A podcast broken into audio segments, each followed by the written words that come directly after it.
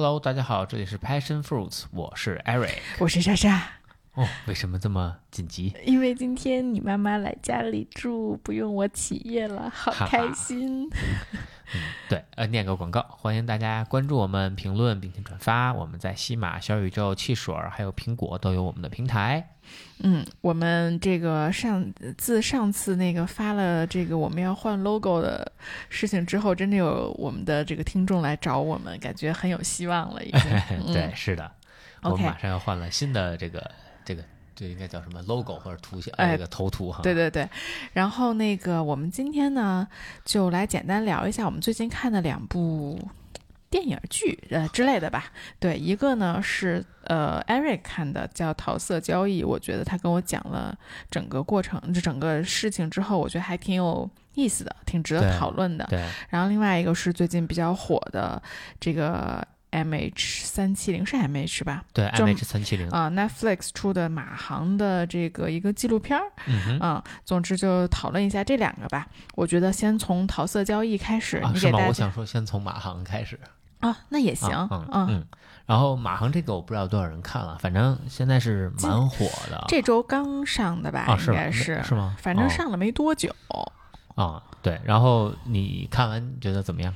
对我，我就我先给大家简单讲一下，就有一点点剧透，哎，但这是就反正是一个 documentary，是一个纪录片，剧不剧透也无 引号的啊 documentary 啊，对对对，也无所谓了。然后它其实是分三集，然后每集五十分钟左右吧。然后就是它是按时间顺序讲的整个马航这个失事的过程，包括不同的官方给出的一些新的线索，然后也是随着这些线索的披露，他们有三个呃假设。就是这个事情到底是怎么发生的？然后第一个假设呢，就说这个这个叫叫什么？这个就是机长啊，对，这个机长想想自杀，然后想带着全部人一起自杀。对，然后他有一些政治的，就是表达，想通过这件事情，然后呃。就是起飞之后，这马航呢，其实这是从吉隆坡然后飞往北京的一趟航班，嗯，所以一共它是一个波音七七七嘛，然后有大概两百三十七名还是两百三十六名乘客，两百三十九个人啊，有十二个是机组，对，它是一个洲际航线，然后它呢就是这个飞机呢一般起飞之后会跟就是当地的塔台一直保持联络，那当你飞出你的这个塔台区的时候，会有下一段。呃，塔台啊，空中指挥来接管，嗯，出了马来西亚的范围，所以是下一段，这个人在接管它，然后就在这个这个马来西亚航空呃交接的这一个时候，马航消失了。对，他在雷达上不见了。对对对，然后反正这个过程就是很复杂啊，就是什么后来又发现有一个什么卫星系统发现哦，它其实没有消失，它怎么又拐弯，怎么又跑到哪儿去了？对，然后对，然后这就是当时第一个假说，就说这是机这个机长，然后把人把这个副机长锁外边了，然后自己掉掉头了，往印度洋开去了。对，反正但这个。就是，呃，不对的点，我觉得说的也很很对啊。就是他说这个不成立的点，就是因为他如果要有什么政治 statement，他没有留下任何的话，对吧？你要是你要是自杀，你得留下什么东西，你才 worth it 嘛，对吧？那第二呢，就是这个卫星给的数据是它持续飞了六个小时，就把油耗尽了之后才。自杀的，对，就是你要是自杀，你就自杀，对吧？你为什么再飞六个小时再自杀？可能比较享受这个开飞机的这个这个时光。对对对，然后反正这个这第一个假设就是这样的，第二个假设是啥来着？呃，第二个假设是那个呃被炸了。不是，那是第三。哦，对，第二个假设是那个是有，是说那个这个机飞机上呢有三名俄罗斯人。哦，对对对，是因为俄罗斯 没有，是当时你你可能没看到那段，是因为俄罗斯在这件事情发生的前，我看了，哦，你看了前一周还是什么时候正在什么打仗，然后正在遭受整个媒体的谴责，嗯，然后他们就想躲过这个谴责，对。对，这确实比较扯。然后，那为什么怀疑到俄罗斯身上？是因为在这个事情过去大概三四个月的时候，呃，M H 幺七啊也被就是在反正在是就是前苏联这边被打下去了，被打下去了。嗯，然后。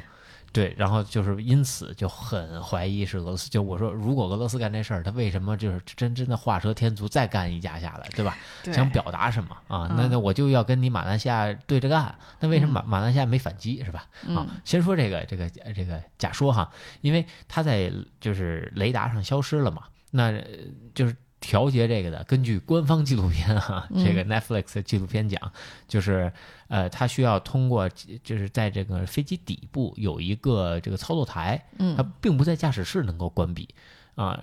然后它需要就是潜入这个地方，然后用电脑黑黑黑进去，然后才能把这个东西给关掉。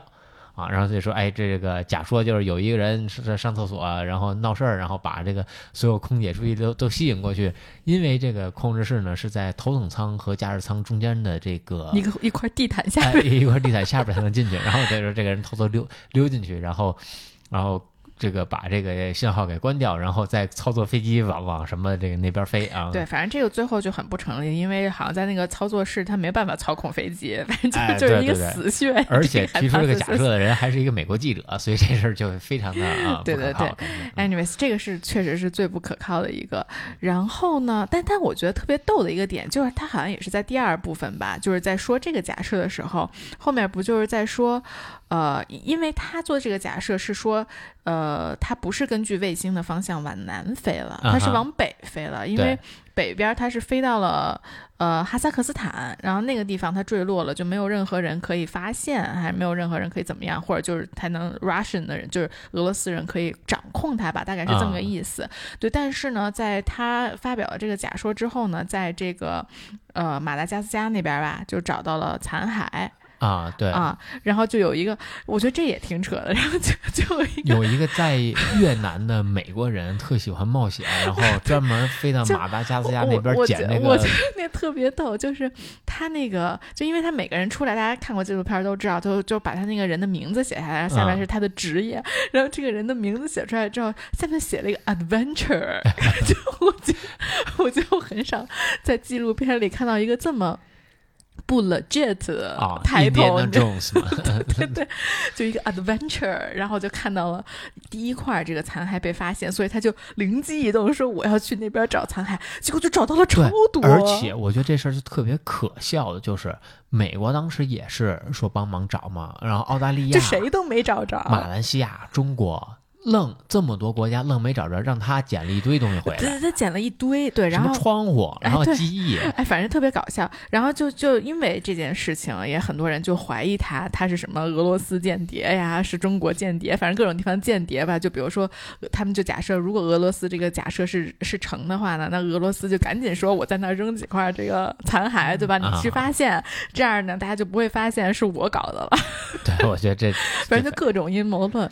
然后第三个假设是，哎呦，第三个假设也挺扯的。啊，对，其实是也也，哎，这是个法国记者啊嗯提出来的。他说这个可能是，呃，他看到这个就一般呢就是这这种飞机呢，它都是会拉货半货半客，然后说有一有一波货物呢是没有被扫描过，而且最后时刻装上飞机的。对，这是其中一个 evidence。另外一个 evidence 是他有一个内部消，他这都不是他的内部消息，嗯是另外一个人的内部消息。他后来得知并证实的嗯是说，这个当时这个这架飞机坠毁之前有两架那呃种美国的军用侦察机侦啊察机，对。叫什么 D three 吧 E three 还是什么？啊对，就它既能干扰雷达，然后又有一些功能吧、嗯之类的。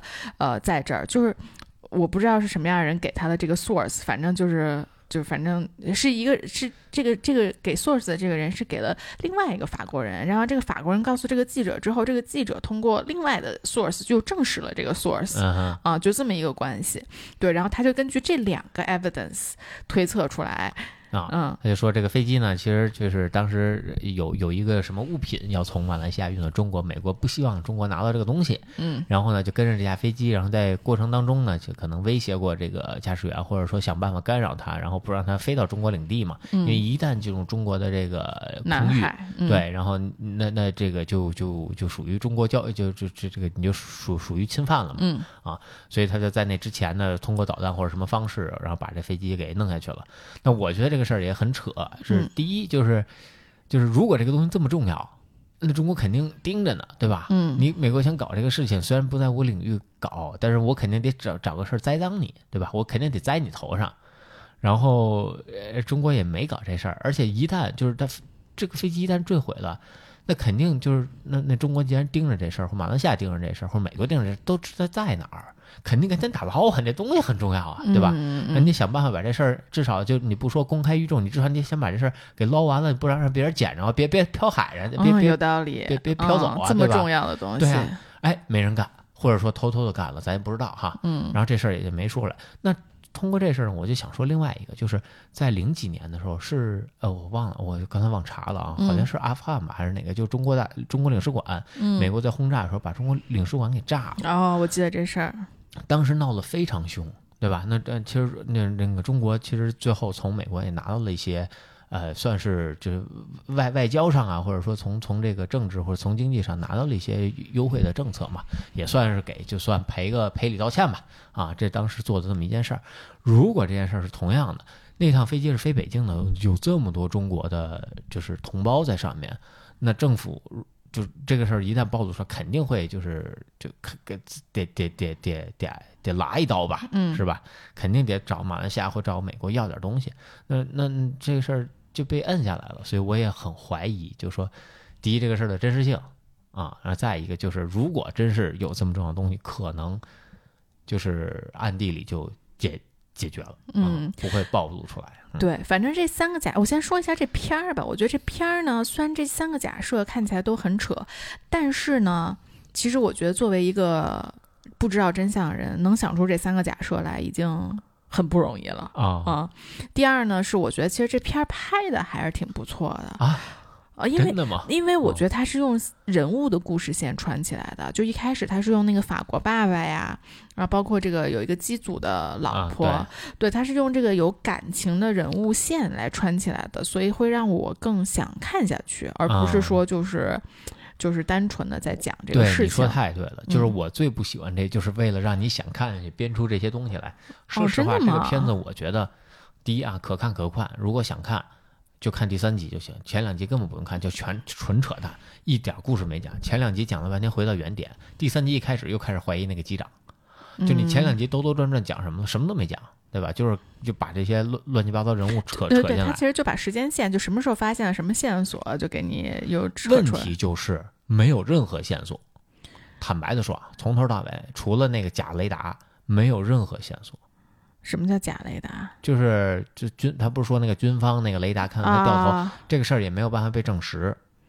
军方看到他掉头，然后有一个卫星，有一个呃 international 卫星确认他掉头并往南飞，这都是证据嘛。然后后面就是打捞出来了东西，对啊，对。但就是说这些其实都是没有被证实过的，除了打捞上来那俩碎片算是有点。打捞上来碎片都是 doubt 的嘛。那个其实第三个法国记者那个 hypothesis 就是鉴于。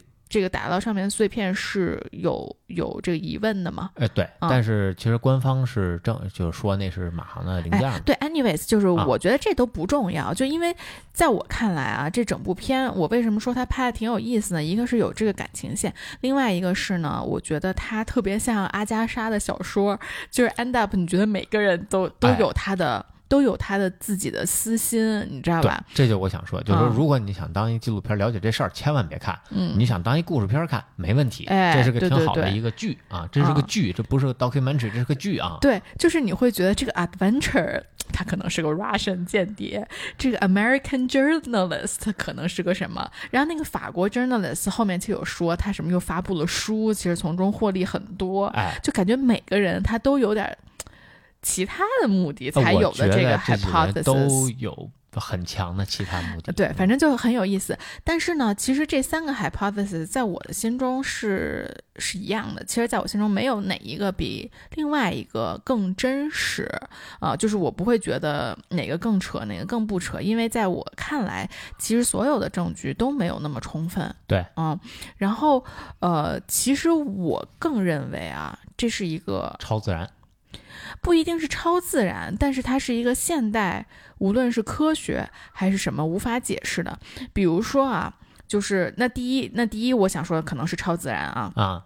如果它是超自然的话，那它可能这个飞机是吧，到了一个什么另外的时空领域，可能这帮人在两百年之后在在嘲笑我们说，你看当时这帮傻逼就根本不知道我们在干嘛，对吧？其实我们怎么怎么地了，就这种感觉。就其实因为呃，我我今天跟你举例嘛，我就说，如果你现在去看两三百年前当时的这个这个医学还没有很发达，你你去看那些神经病人，对吧？你会觉得他就被女巫附身了啊，对吧？他其实是是一个道理。就两百年后可能看这件事，你就说，哎，当时那些人太傻逼了，居然连这个事情都不懂，就是你会。很想当然觉得这件事情是这样的，然后那另外一个角度就说，那可能就这我我说的这个呢，就更偏这个超自然，超自然对，就从现在来说超自然，那那也有可能是科学的另外一个解释，当然对，比如说你说为什么近二三十年这个犯罪越来越少了？那是因为我们现在的侦查机构越来越强了，DNA 指纹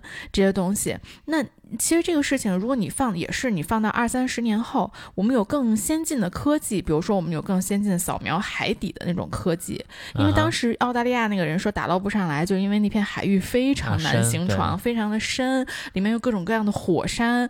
但是如果比如说二十年后，我们有一个更先进的科技，就跟 DNA 检测一样的这种东西出现了，可能你一看就看到就在那儿呢，嗯啊，对吧？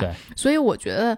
呃，我我觉得很有可能是我们现在这个时间没有办法解释这件事情，并不代表它是一个未解之谜啊。但另外一个点呢，就是如果这两个不成立的话，那从现在这个纪录片来看来，它只能是一个国际政治事件，对吧？对啊，对，确实，因为呃，从这个整个纪录片来看，所有的 evidence，所有的证据都特别的模糊。对，就是，而且感觉就是，就是为了给你一证据，给你一证据。而且就是感觉马来西亚呢，在这里边有点被当枪使，就好不容易有人打捞一东西，我赶紧这这就是就是他，就是就是这个啊，这就是我的问题。对，而且到处甩锅，一会儿甩那个机长，一会儿甩什么，反正对对对。然后还有什么？最后怎么两年之后，FBA 给出了一个什么，说那机长有呃。FBI 对对对，呃，给出说那机长有问题，反正就是各种，确实是就有一个 A evidence 出来，然后马上就会有一个 B evidence 说那个不对。而且就这事儿跟美国有啥关系？我一直没明白，为什么这里边他掺和那么多啊？哈，确实，呃，反正如果是国际政治的话，那他就跟这个跟超自然。我觉得他就他就还还超自然，还就是我的意思是说，超自然呢，你总有一天你会明白这事儿是怎么回事。他要是个政治事件，你就你就不知道他到底是怎么回事了。就像林肯怎么被刺杀的，你可能再也不知道了。他们可能知道，咱就完全不知道了。对对对，是的，嗯，是的。然后呢，其实我说这件事儿呢，呃，也有一个点就是。我觉得，因为我们家一直参与民航非常多，你知道我小时候有个外号叫什么吗？不知道，是一心给我取的，叫航空伊娃。天，对，因为我们家很多人都在做这个民航，所以这也是为什么我就是呃很想很快看这个片儿的一个原因。就我对这方面还是从小耳濡目染有很多吧，呃，而且呢，我和 Eric 其实一直想做一个专门的频道讲这件事情，因为身边的这个 source 特别的多，就是身边的叔叔阿姨都是那种什么接过这个第一架波音七七七到中国。都是那种经历过各种各样神奇空难，也没有他们没有经历空难啊，就是他们听说过很多就是这种空难的故事。对，而且就是其实就是我觉得航空啊，整个像个围场，就外边人出不来，里里呃，就不是里边人出不来，外边人进不去，所以完全是相互不了解的。这两年呢，可能是通过互联网啊什么的，像有一些博主专门去做一些航空的东西，比如说像萨姆崔。这是在 YouTube 非常大的一号，我知道啊。然后他可能会给你讲一些民航的一些东西，但他也是游客，对旅客的身份去讲。那包括像你飞机餐怎么备啊，然后一架飞机从头到尾都需要做什么东西啊？其实离正呃离老百姓非常的远，大家完全不知道这里边逻辑。比如说晚点这件事儿，对吧？有时候真的就是就不可思议啊！大家觉得啊，为什么晚点？可能路上你飞的这一个高度正好有。气流或者有雷电，你不能飞，嗯啊，对吧？是的，对，反正我是觉得，因为因为我爷爷呢，其实是一个 spy，就是我爷爷是一个间谍。然后呢，他当时就我爷爷已经去世了啊，但是在他这个还在世的时候，大家就觉得他的故事很值得被记下来，所以呢，专门有人就是来找他写了一本书。然后我也是觉得，其实身边这些叔叔阿姨的这个民航相关的故事很值得被记下来。但是我觉得写书呢，对于现在的这个。就比如说我爷爷那本书，我现在都没看过，因为他就看着特别枯燥，你知道吧？啊，但是我觉得就是如果我们能有用一种更年轻人喜欢的方式，把这些他们的这些小故事记录下来，会是更好的。嗯，反正这个也问问我们的听众有没有感兴趣的，我们可以专门出一个小频道。呃，因为这身边真是太多这种 source，我觉得我每次听他们说这些事情，我都觉得好有意思。嗯嗯，确实，嗯嗯。OK，那我们接着说桃色交易吧。啊，对，然后我在最后说几句哈，然后关于这个就是 Netflix 拍的这个 M H 三七零，就是 Netflix 这两年呢，其实拍的纪录片，所谓的 documentary 越来越多了，但其实呢，也是味道越来越变了。因为我一直在 follow Net Netflix，是因为我在看 F 一的纪录片 Drive to Survive，啊，嗯，那这个片子从第一季到现在应该是第五季还是第六季，我突然忘了，好像第五季吧，啊，然后。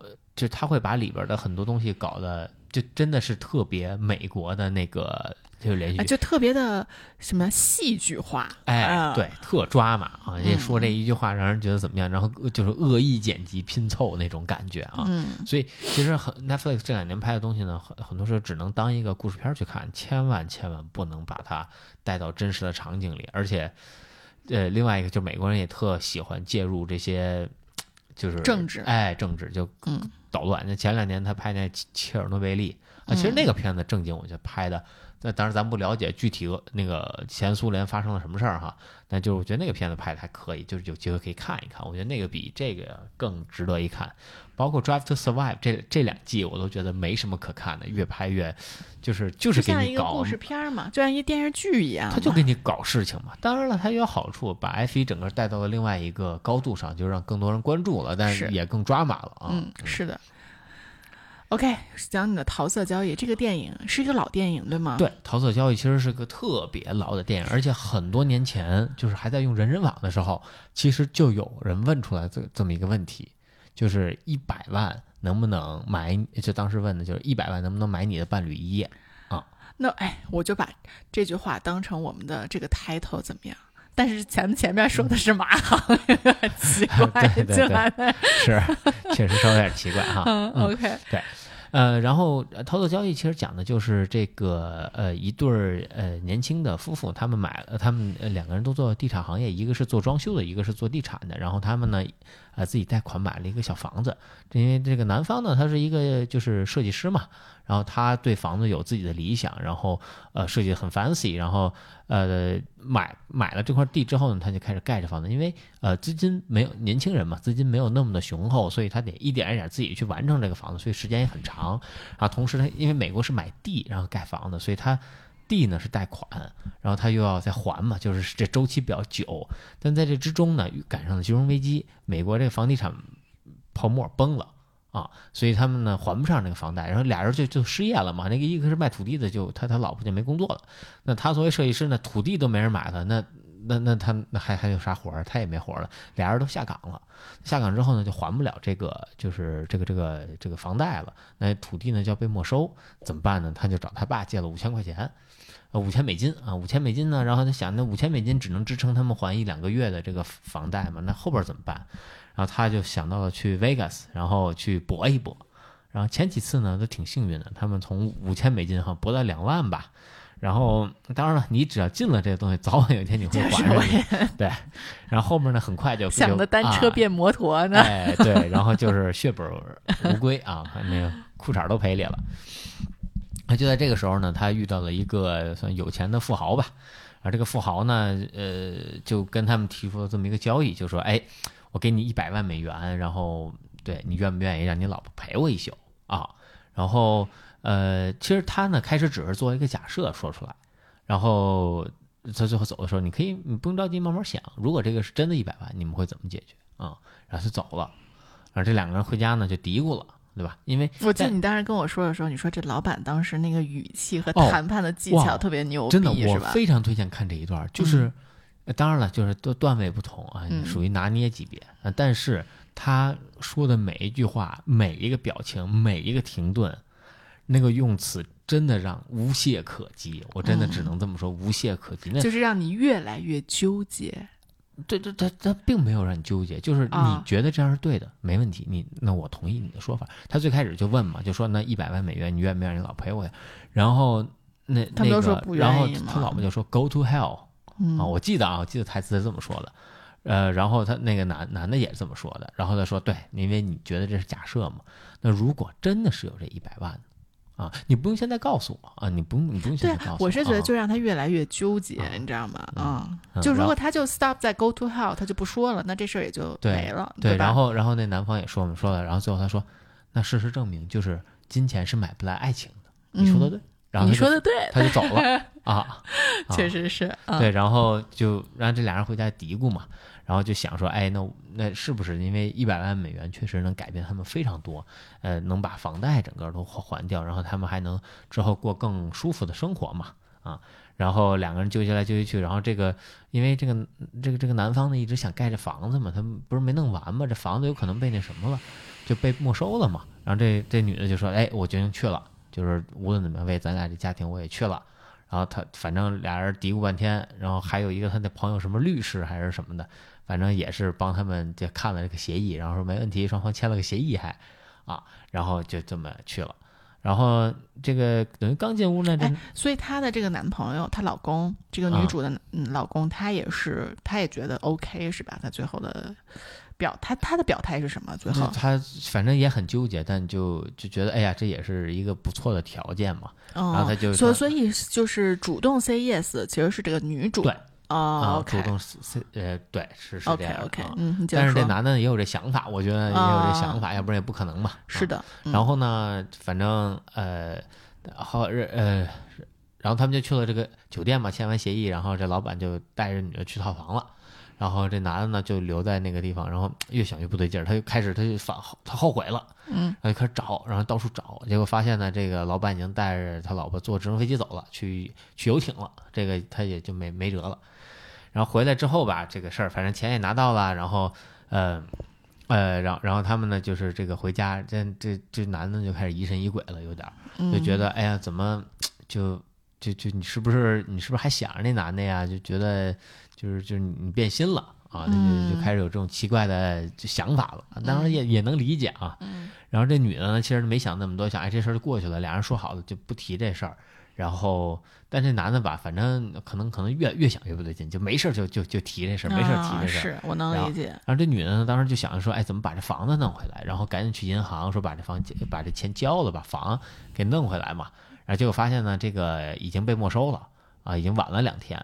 然后这没收的人呢，正好就是那个老板，啊，他把这房给弄走了。然后他呢，这女的就非常生气，觉得自己被骗了。嗯。然后就就，他就去找这个老板，然后这个老板就说：“现在这个地呢值两百万了。”啊，当然了，就这这这个就是非常资本家的做法，非常非常狗血啊，非非常非常混蛋啊。然后，然后这女的就很崩溃。然后回家之后，这男的呢又又跟他吵了一架，俩然后俩人就分居了啊。然后分居之后呢，这个富豪呢就没事就老追这女的。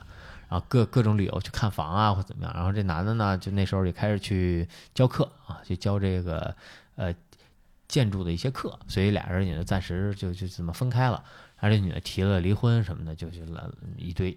然后呃提了离婚呢，他就是把这一百万留给这男的，然后他也不想要。人男的说呢，他他也其实不是很想要。这一百万真多余，哎，对呀，是吧？这多余，对，然后对嘛，就是特别多余嘛。然后他那朋友说：“你们都不要，那我要了啊。”然后这故事呢，就差不多到结束了嘛。然后在一个慈善拍卖会上，然后会有这个就拍的这个画儿。然后，呃，哎呀，我突然忘了说什么话了啊！小河马啊，小河马，对。然后这女的特喜欢河马，还是怎么着？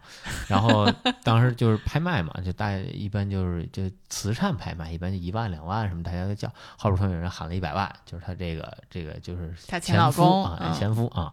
然后拍下来之后呢，就把就把这个说就就就就就送给他了。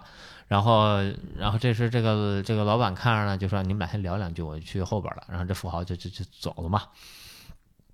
然后俩人交谈，所以所以他跟这富豪是在一起了的，对吧？对对对，这段时间就他们俩已经开始 date 了啊就已经就比较甜蜜了。嗯然后呢，在回去的路上呢，呃呃，不，然后俩就富豪给他们俩点时间聊了两句，然后他俩就他跟富豪就走了嘛，坐在车上，然后富豪呢就开始问，然后就说这个就是 You are the most special girl in the million club。嗯，你是我这个呃百万俱乐部里最、对，最特别的女孩对他。就是用了这么一个，然后他就说，哎呦，他没听懂什么意思啊？什么叫百万俱乐部对，啊？然后那个富豪呢就问是司司司，就让那个司机说，哎，你说说这是他是这是第多少位？就好像诶应该两个 dozen 吧，他就应该二二十多位吧啊啊啊！两个 dozen，OK 啊啊然后，呃，然后他就说，其实这个就每个人呢都是做测试的，然后你是这个在这里边最让我心动的。然后其实那个司机有几个表情就很微妙的，就其实他没太看明白，然后他在那个后视镜里看老板，啊，然后应该他意思就是就是你他是随便，说的他是瞎编的啊。啊。然后呢，然后这女的呢就明白了，然后说那行，你靠边吧，我就到这儿了。啊他明他不是明白司机，他是明白我知道，他就他就觉得就是他就明白老板什么意思，就是啊，就是就觉得他被玩了呗，反正对啊对对对，反正就明明明话告诉你你被玩了，嗯，然后他也没多想啊，然后呢他就让司机停车，他就走了，然后司机给他开完门呢，然后司机呢就问老板说，呃，为什么说这些？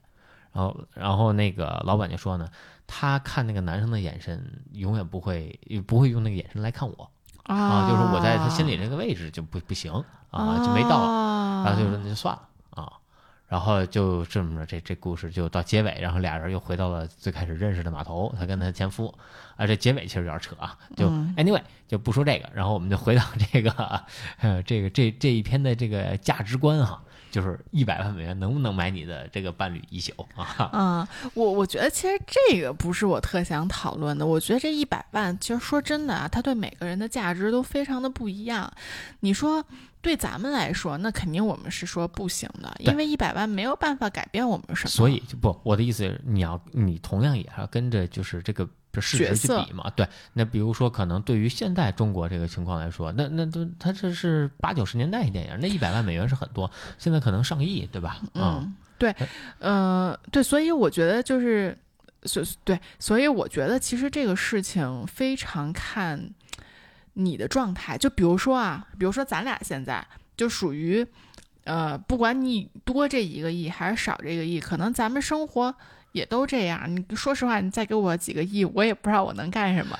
哎对哎对吧这对对，当然了，就一个亿可能对我们生活有比较大的改善哈，啊但就是说，就是呃，说白了，现在没有。就是我们没有被压得喘不过气来，哎对对对我也我也是我也是这个意思，但是其实它有多边缘我也不知道。就说实话，我没有这个房，我没有这个地，我这个地还回去了。我现在还如果我还能找到工作，我的生活还能继续，我觉得这也不是被压得喘不过气。嗯但你要说我如果没有这笔钱，我第二天就什么妻离子散、家破人亡，嗯，我觉得如果是在这种情况下选择，那你可能，我觉得我非常能理解你会选择那个 say yes，对对吧？我首先啊，我想说一下我的价值观，我没有觉得这件事对或者错嗯啊，我觉得这个我我觉得你接这一百万也好，或者不接这一这或者一个亿也好，我觉得都没有对错。嗯就就像你说的，就我觉得每个人站的角度不一样。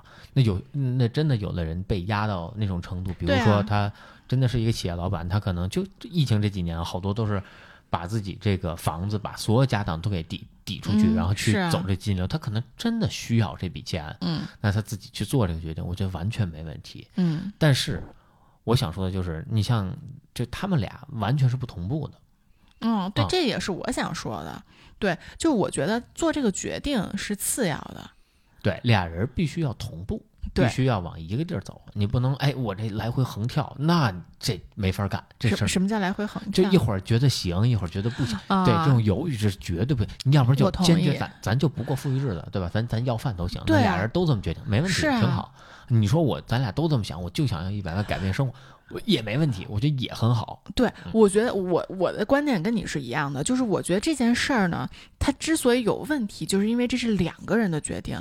如果说，比如说我们换到那个老板，这个就是就是，如果我是什么疫情之下，我的这个公司都要撑不下去了，这时候我陪人睡一夜，我就可以有一百万，这个公司就能继续。存在这个这个话题。就假设啊，假设是这样的话，其实这是他一个人的决定。对对吧？就说白了，我干这件事儿，我要不然什么向银行借，要不然怎么地，反正这是我一个人的决定，那这件事儿就简单了。但是呢，他这个情况是两个人的决定。所以这个事情就像你说，他就会复杂很多。然后我也觉得是他，其实我觉得他之后那个男生的这个疑心啊，包括各种这种状况，其实是就是缺少沟通，并且有这个心结。我觉得这个是一个最大最大的问题。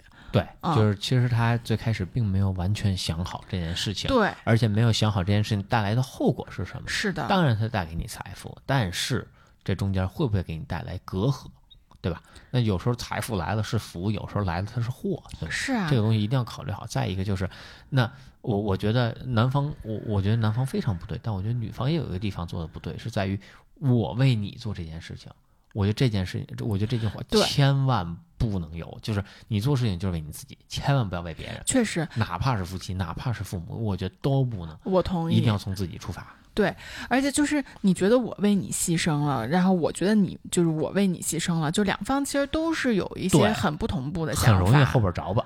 啊啊，对这件事儿，其实就是我觉得为什么就讲一下这个，我们之前应该讲过，就是我觉得在两就是亲密关系之中很重要的一个事情就是沟通，嗯，而且就是一定要及时的沟通，因为很多人都会说，比如说，哎，我跟我女朋友吵架，每次她都能把八百 辈子之前的事情都翻出来说一遍，对吧？这是很多人在抱怨的一件事儿，什么？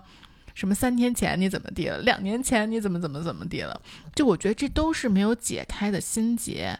就比如说你今天做了一件什么事情让我很不满意，如果我今天不跟你说这件事情，那它很有可能成为我们下一次什么关系特别不好的时候，或者我这情绪特别崩溃的时候的一个我们俩吵架的导火索。嗯，所以我必须在今天睡觉之前把这件事儿跟你说了。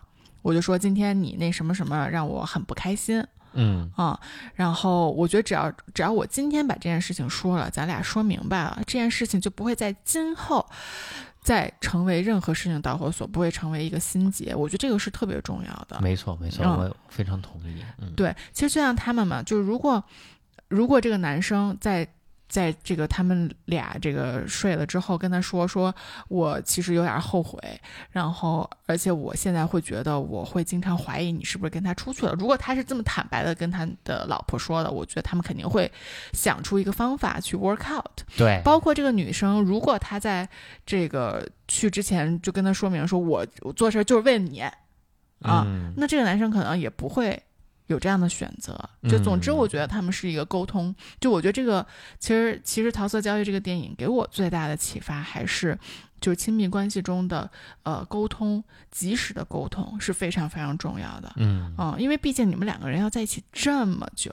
对，再一个就是就是回回来另外一个事，这俩人还是要考虑一下，就你要这一百万，真的有没有那么大用，对吧？对，最后俩人都不要。对，就是 你你觉得你需要这一百万，最后一是房子没了。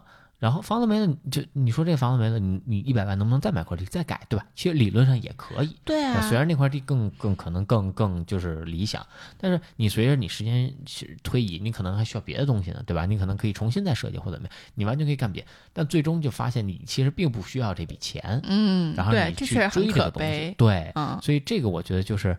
还是要想清楚物质就是带给就是物质能带给你什么，嗯，就别别被物质牵着鼻子走，还是人要压着财，不能财压着人，那就被压死了。是我我同意，这个我觉得也是他们俩没有沟通的一件事情，就是我们拿这一百万到底会怎么样？就是我我觉得就。比比如说，咱俩现在天天，我我们前两天在讨论要不要请阿姨，我就会把请阿姨和不请阿姨的 pros and cons 都列出来。他们明显在做决策之前没有列这个东西。对，有时候可能就是你你列了，但你还是会做一些就这种决，这也能理解啊。当然，就说这这俩事儿可能不太一样，就买东西这这这属于消费嘛，这还是消费嘛。就其实说说到消费这事儿，也也再再多多多扯两句。就其实很多时候，我觉得消费还是挺。就是，就营造出来了挺多陷阱的啊，尤其是就是这个电影其实也讲了嘛，就是 American Dreams 嘛，对，但它是 American 的 Dreams，不是你的 Dreams，嗯啊，他想让你消费，不不代表你想消费，对吧？这其实是非常不一样的两个事情，所以就是被这些东西，我要更大的房子，我要什么更好的东西，这真的是你的需求，啊，还是你的 self。ego，对吧？啊这还是就是我同意自我膨胀。这个其啊实说到现在，我觉得很 connect 的一个点就是，呃，其实咱们这辈人，特别是咱们这辈在北上广深这种一线城市的人，因为房价很贵，所以我知道，其实身边挺多人都是两个人结婚然后租房的，嗯啊然后这个其实，在老一辈的心中就是完全无法接受的，就觉得就是怎么能就没一个安稳地方嘛。对，啊。住租的房子，对，所以其实这个就跟我就是什么，就是好多人选剖宫产，然后好多人选这个不母乳是一样的道理，就是嗯有一些就像 American Dream 这种，大家都觉得你应该这样的事情，但是它可能就是不适合你，呃，对对对嗯，对，所以对，还是要找到自己的需求，嗯对对，然后就是这那话话说回来，如果你就是抛开了这些就是呃膨胀层面的消费，那你真实的需要，你需要这么多吗？那有时候可能你就发现，哎，我也不用说被这个钱牵着鼻子，我也不用说，哎，我一定要去一个更卷的公司啊，或者说，呃，对吧，九九六的这种公司啊，更玩命啊，或者什么，可能我才能更回归生活的本质。嗯啊就有有时候我觉得这些东西，呃，带来就是我想起另一个电影里边的，就是《Up in the Air》，就在云端啊，那个 George Clooney 演的一个电影，他就讲就说，那你这一个人如果让你每天出差，呃，你能带多少东西，对吧？那你把所有东西放在背包里，你把你的房贷，你把你的房子，把你的家人都装在背包里，能背走吗？啊，那个你多一样东西，其实代表多一份责任。啊，嗯如果你你觉得我负不了这责任，或者说，哎，我在买这东西前我想一想，可能有时候就不会有这么大的一个就是就责任，或者没有那么多东西压在身上。嗯，那嗯同样你的消费也就没有那么高，你也不用，对吧？这这这这是这是一套循环嗯，你你这部分说完了吗？我想、嗯我想讨论一下那个老板。啊。我觉得这个老板的角色很有趣啊，嗯，就是我我是在思考一个，就是这个编剧包括这个导演，让这个老板他扮演的是一个什么样的角色？就是按你的说法，其实这个导演可能他是真实喜欢这个女孩的，他也没有那个所谓的百万俱乐部的百万俱乐部，对吧？嗯他其实就是想追这个女孩，想跟她在一起，只是他想出了这么一个招儿啊。但是呢，我又觉得他仿佛就他特别像一个，就是那种神话故事里面，就是什么智者那种？哎，对对，啊或者就是智者变成了一个妖怪来 test 你的那种感觉，你懂吗？啊就是 test 你是不是真爱。就是我变成了一个什么样的这个蛇精来 test 你是不是真爱，然后发现你们是真爱，然后我就变成了智者，说啊，原来你们是真爱，你懂我什么意思？啊，我我其实觉得这个老板呢，就是特别的，就是资本家的一个态度，就是我看到一个好的东西，哎，我要就是投哦很大的投入去把它搞到来。那搞来之后，我会测试一下，看看适不适合我，或者这个东西匹不一下，对然后啊、可能哎，不不行它跟我的想象还不一样，那我及时啊，我及时割掉。哦你这个也挺有趣的啊哈，确实是非常的资本家的一个，我觉得非常资本家的思想。哦他提出这个 offer 就是对吧？所谓抓手是什么？这就是抓手。哦，我觉得你这个 想法也很有趣。对我当时的想法是，我觉得他是，呃，他是站在了一个制高点，他当然他就是站在制高点对，他是无论是从智商、情商上的一个碾压吧，对他等于说他是一个就是 omni 的 person，就是全能人，然后然后他在这个他在这个这个层次，他想去。就就我我觉得他就是一个这个智者，对对啊，那就是这样嘛。那那那资本家不是就是这样嘛？啊，大鱼吃小不鱼嘛。我我觉得不是，就是你的，我觉得你的理解是说他是一个人，就他是一个正常的人，在这部电影里。我的理解是说，啊，我明他在白你意思。对他在这部电影里的存在，不是以一个角色的的形式存在的，你懂吗？它是以一个我必须出现的智者，就像就像那个《西游记》九九嗯八十一难，啊最后弥勒佛发现，呃，最不是弥勒佛，释迦摩尼发现他们少了一难，所以必须给他加一难。就是他像那个释迦摩尼一样，你知道吧？他看着你走过这么多磨难，他他为你打铺铺垫了这么多磨难，就是为了让你磨练。就就有这种啊感觉，你懂吧？就是他在我心中是一个释迦摩尼的存在。我的妈呀，你这啊是就是就是就是因为有释迦摩尼才有《西游记》。其实说白了，是是是他就是为了创造这个故事，他才存在的。就是我觉得他有一个这种感觉，你知道吧？啊，对，是是有一点，是有一点。啊，反正我觉得这个还挺有意思的。这个老板在里面的，就等于他牵着所有的这个剧情啊东西在走。是的。行，我觉得这个这一期啊。我都不知道该起什么名字。我觉得那个那那个什么一百万能不能换你爱人的一夜，这个名字真的挺好的。但是你上来上来就在讲马航怎么办呢？啊，下边你就再再补充一个嘛，全 串台。马航失踪 是超超自然现象，还是国际政治的牺牲品？然后再加上这一百万能不能换你？一百万能不能换你一夜？嗯，一百万能不能换你？你留心里想吧，好吗？听众不想听。我在我在想怎么能把这两个标题结合在一起。OK，行，那我们今天就差不多到这儿。嗯，好的，那我们下期再见，拜拜，拜拜。